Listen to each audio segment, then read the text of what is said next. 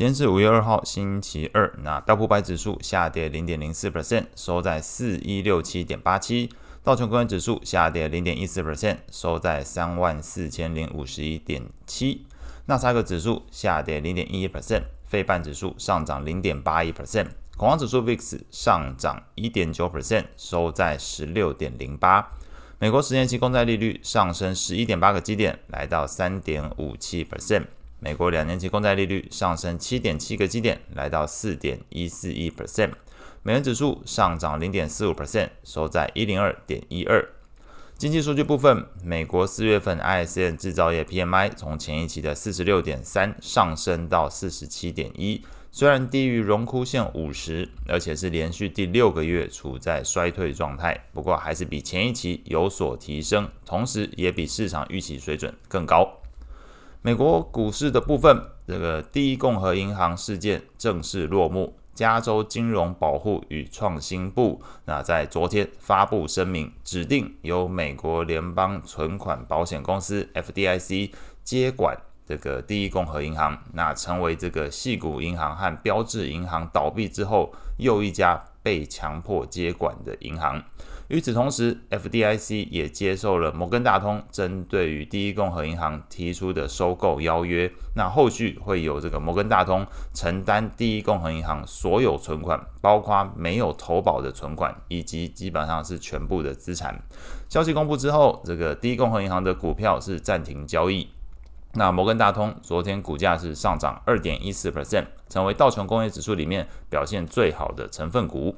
那随着这个第一共和银行的事件落幕，以及 ISM 制造业 PMI 表现优于市场预期之下，区域银行暴雷而导致经济陷入衰退，进而迫使这个 Fed 必须出手救市的可能性大幅下降。那转而让市场开始针对于 Fed 未来的这个政策利率方针倾向于升息的预期心理有所提升。那与此同时，投资人开始把焦点转往本周的重头戏——美国联准会利率会议以及后续的这个非农就业数据表现。那在美债利率走升。经济衰退的预期降温，那以及市场避险操作其实有一点点转强。这个观察到昨天 VIX 指数是上升一点九 percent，来到十六点零八。那基本上昨天美股四大指数除了费半的涨势相对比较强，上涨零点八一 percent 之外，其余基本上都算是这个平盘震荡，观望气氛相当浓厚。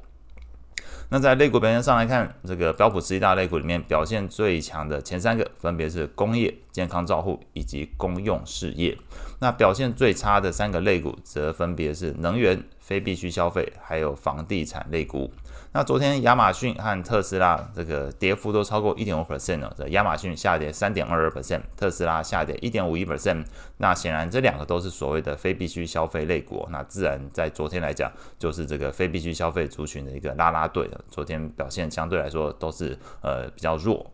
那债券市场部分，投资人的升息预期转强。FedWatch 工具显示，五月份预期升息一码的几率，从上周五的八十三点九 percent 上升到九成以上，九十一点二 percent。那六月份再升一码的几率也有所提升，从这个二十三点九 percent 上升到二十八点七 percent。另外一方面，上周美国众议院是通过了共和党版本。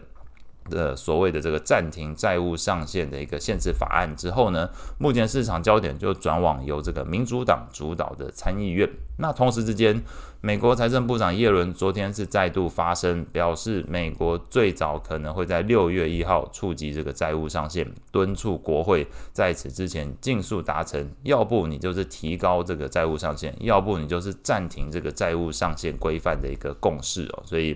最后昨天的长短天期美债利率都大幅上升，超过十个基点的现象来看哦，那以现象的角度去解。投资人可能开始预期美国两院达成是这个共识的可能性有些增加，因为这个从角度上来看呢，债务上限僵局如果可以解决的话，美国政府可以扩大公债发行，那也就会让这个公债的供给量增加，那公债的价格就会下跌，那进而市场就会预期这个利率跟这个价格是反向嘛，所以这个利率会上升。那昨天又观察到 ISM 制造业 PMI 有所回升哦，甚至高于市场预期，那也都让整个市场对于这个利率上升的观点有所转强了。不论是这个债务上限的角度，或者是因为这个经济基本面的角度，那在昨天来看，就利率上升来说，这样的解释方式看起来是最顺畅的，就是整个市场对于这个债务上限这件事情有可能达到一个解决。那同时经济背景来讲，这个数据好转，有一些上升的情况。那美国债务型 E 诶债券型 ETF 的价格变化上，这个投资等级债券 ETF LQD，那昨天利率都上升嘛，所以这个 LQD 的部分下跌一点九五 percent。那非投资等级债券 ETF HYG 是下跌零点八九 percent。外汇市场部分，那随着这个美国 ISM 制造业 PMI 表现优于预期，这个美债利率上升，同时这个昨天。这个美元指数相对来说就因此出现一个反弹哦，涨幅超过了呃盘中达到零点五二 percent，触及一零二点一九。那昨天的日元则是下跌零点八七 percent，跌破一三七，创进这个七周以来的新低哦，来到一三七点四六。那今天整个市场焦点应该在外汇部分会先放在早上，这个澳洲央行会举行利率会议。那市场普遍是预期会是连续第二次的按兵不动，把这个现金利率维持在三点六 percent 不变。那今天会公布的重要经济数据包括了这个中国的四月份财新制造业 PMI，那这个美国。会公布所谓的 JOLTS 职位空缺哦，那到时候呃再看看这部分的表现，那大家市场看完之后会再去搭配后续公布的 ADP，或者是到礼拜五会有这个非农就业，基本上都是呃投资人相当关注的一个亮点哦。那接下来股票的部分来说呢，这个财报的部分今天会有这 AMD、还有福特、星巴克、辉瑞都会公布财报。以上是今天所有内容，我们下次见。